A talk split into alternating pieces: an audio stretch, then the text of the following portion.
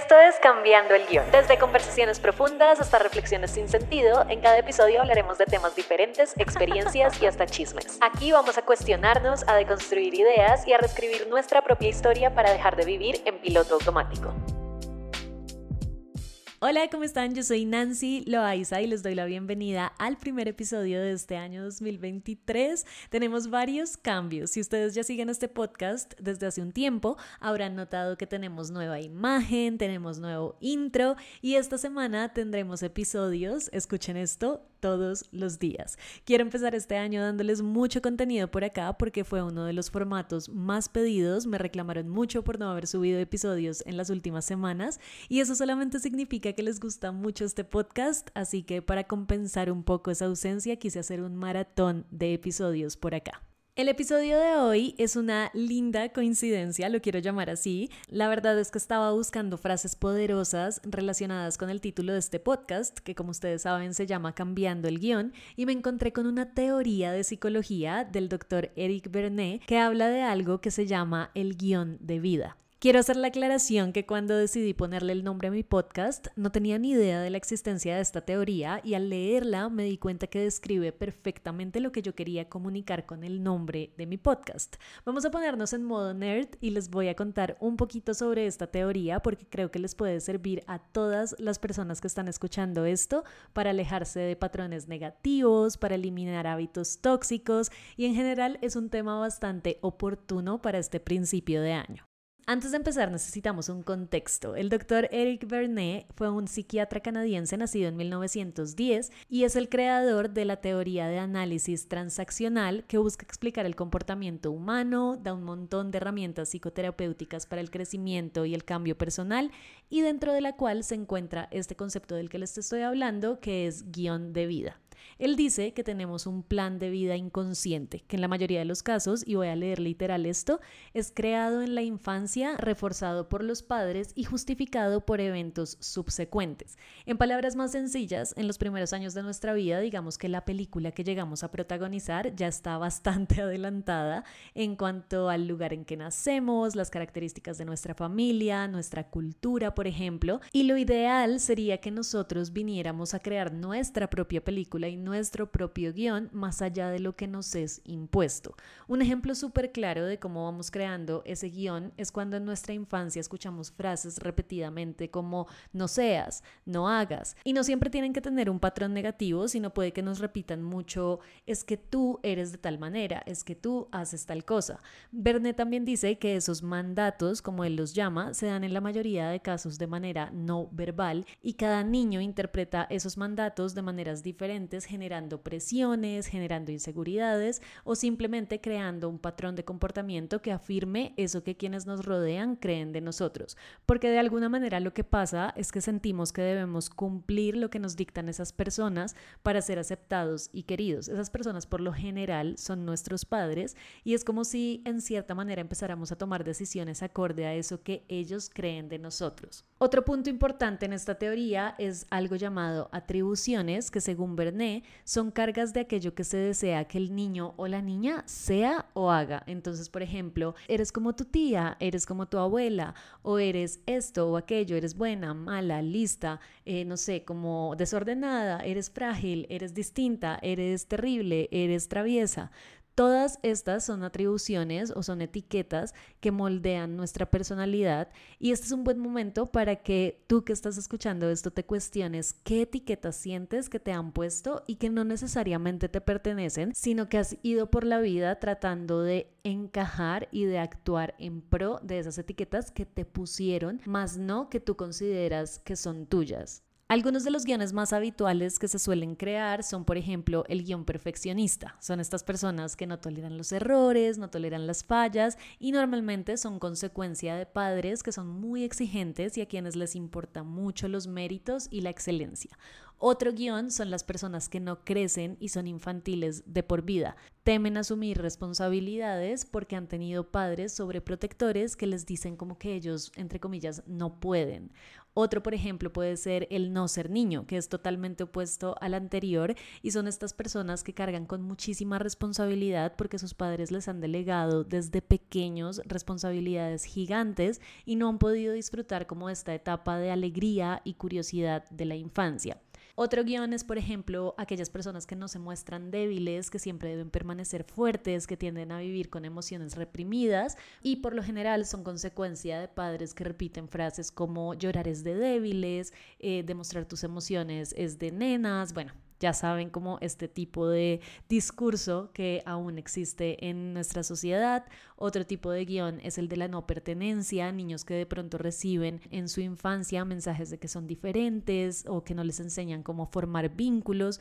Obviamente hay muchísimos guiones, estos son solamente unos ejemplos, pero la idea es que cada uno de nosotros identifiquemos cuál es nuestro guion y la buena noticia es que esos guiones pueden ser modificados porque nosotros podemos decidir ser los guionistas y escribir la historia a nuestro modo a partir de un proceso de hacer consciente lo que nos gusta y lo que no nos gusta de ese guion, lo que nos representa y lo que no nos representa de ese guion, etc. Este proceso de cambiar el guion se puede hacer claramente con terapia no sé si a ustedes ahora les pasa que cada vez que dicen claramente escuchan como en su mente la canción de Shakira. Pero bueno, anyway, el caso es que este proceso se puede hacer con terapia o también se puede hacer de manera autónoma, aunque obviamente implica más esfuerzo más constancia, más trabajo, pero el primer paso de todo esto es cuestionarnos. Así que si en este momento tienes la posibilidad de sacar papel y lápiz, hazlo porque voy a dejar por aquí algunas preguntas básicas con las que podemos empezar este proceso de cambiar el guion de nuestra vida. La primera pregunta es ¿cuál es el guion que estás representando en tu familia de origen? Piensa cuál es el rol que tienes dentro de tu familia, que te han repetido toda la vida que debes ser dentro de esa familia a la que perteneces. Lo siguiente es preguntarte si te sientes bien con ese guion, si te sientes cómoda o cómodo, si estás de acuerdo con ese rol que te han impuesto. También pregúntate qué guion representas en tu pareja y con tus amigos. Eso es fundamental y es súper diferente al rol que representamos en nuestras familias. En tu pareja puede ser que hayas tomado un rol protector o un rol sumiso o un rol, no sé, tipo parental. Cada quien tiene roles distintos en, en ese tipo de al igual que con los amigos. Pueden ser roles de el líder, por ejemplo, el que dice qué hacer, o de pronto tú eres la persona que critica o eres la persona que traiciona. Creo que en este ejercicio hay que ser bastante autocrítico y bastante sincero con uno mismo y también darse cuenta si el rol que uno está cumpliendo puede llegar a ser negativo dentro de estos círculos sociales como la familia, la pareja, los amigos. Otra pregunta también que te puedes hacer es qué tipo de persona te enseñaron que debes ser y luego preguntarte qué tipo de persona te enseñaron que no debes ser. ¿Cómo te ves, por ejemplo, en 10 años si continúas con este mismo guion? Y finalmente pregúntate si eres capaz de actuar de una manera diferente al guion que tienes en este momento o si te nace actuar de una manera diferente y no lo haces simplemente porque estás viviendo bajo ese guion que te fue impuesto. De todas maneras, en la información de este podcast les voy a dejar la lista de estas preguntas que acabo de hacer y también algunos libros o lecturas que pueden ser de utilidad si les interesa este tema y si quieren ahondar en este proceso de cambiar el guion. Y bueno, la verdad es que siento que el inicio de un nuevo año es el momento perfecto para reescribir nuestra historia, por eso quise abrir este año con este tema, porque no solamente es perfecto por la época, sino es precisamente lo que yo quería transmitir con este podcast. Quiero que este sea un espacio de reflexión, de cuestionamiento, de construcción de ideas, que a veces lo único que logran es detener nuestro progreso hacia una vida más plena y más feliz. Así que la conclusión de este episodio y con lo que de verdad quiero que se queden es que no debemos permitir que ningún guion que no sea nuestro nos condicione y nos lleve en piloto automático por la vida. Debemos liberarnos de esos guiones del pasado y cambiarlos. Y sí, es un trabajo fuerte, es un trabajo de conciencia, de cuestionamientos, de confrontación, pero el tema acá es que esto no solamente es una opción, sino es una responsabilidad que tenemos si queremos llevar una vida que nos llene, porque si no lo hacemos, vamos a terminar en este escenario en el que todo lo que hacemos, pensamos y sentimos está condicionado por las conclusiones que sacamos en la infancia acerca de nosotros mismos con base en lo que otros nos dijeron. Así que en nuestras manos siempre vamos a tener la capacidad de cambiar el guion porque una vez tomemos el lapicero y empecemos a reescribir la historia de la manera en que queremos, ya no vamos a tener la opción de hacernos las víctimas y culpar a otros por lo que nos pasa, sino que vamos a tomar total responsabilidad de la forma como vivimos y eso es algo que te empodera, saber que estás tomando las decisiones bajo tu propio criterio y no por una historia que te han contado toda la vida.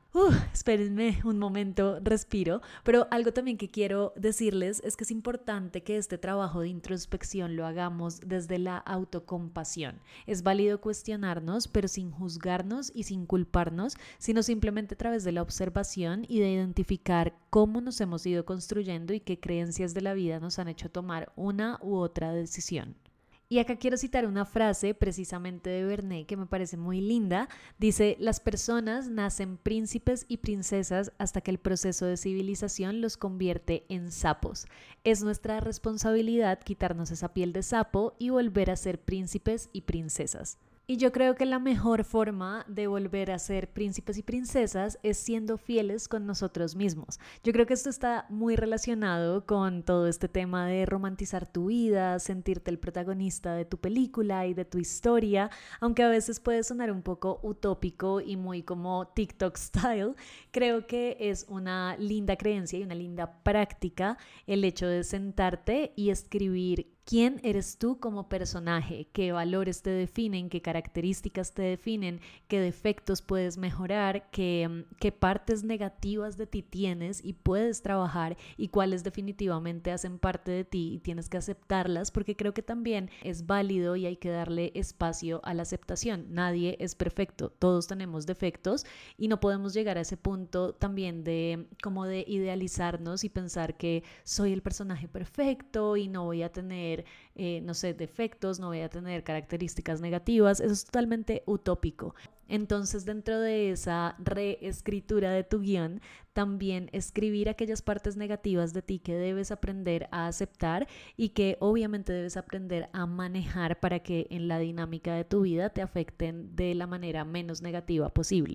Y algo también que me gustaría resaltar es que durante este proceso tampoco sirve de nada culpar a nuestros padres o a aquellos adultos con los que crecimos y quienes fueron parte de la creación de ese guion que hoy queremos cambiar. Creo que en este tipo de casos es muy importante tener en cuenta que la gente que está a nuestro alrededor actúa en base al nivel de conciencia que tienen ellos en cada momento y darles el beneficio de la duda de que hicieron lo mejor que pudieron y lo mejor que supieron. Así que en vez de culpar a esas personas, usamos esa energía para escribir de nuevo el guion nosotros mismos. Dejemos atrás esos resentimientos, dejemos atrás esos sentimientos negativos y simplemente enfoquémonos en el presente y en todo lo bueno que está por venir a partir del momento en el que hagamos este ejercicio. De todo corazón espero que este episodio les haya ayudado a cuestionarse aquellos comportamientos, creencias o patrones que a veces ni siquiera sabemos de dónde tenemos o si no, al menos que se hayan entretenido unos minutitos.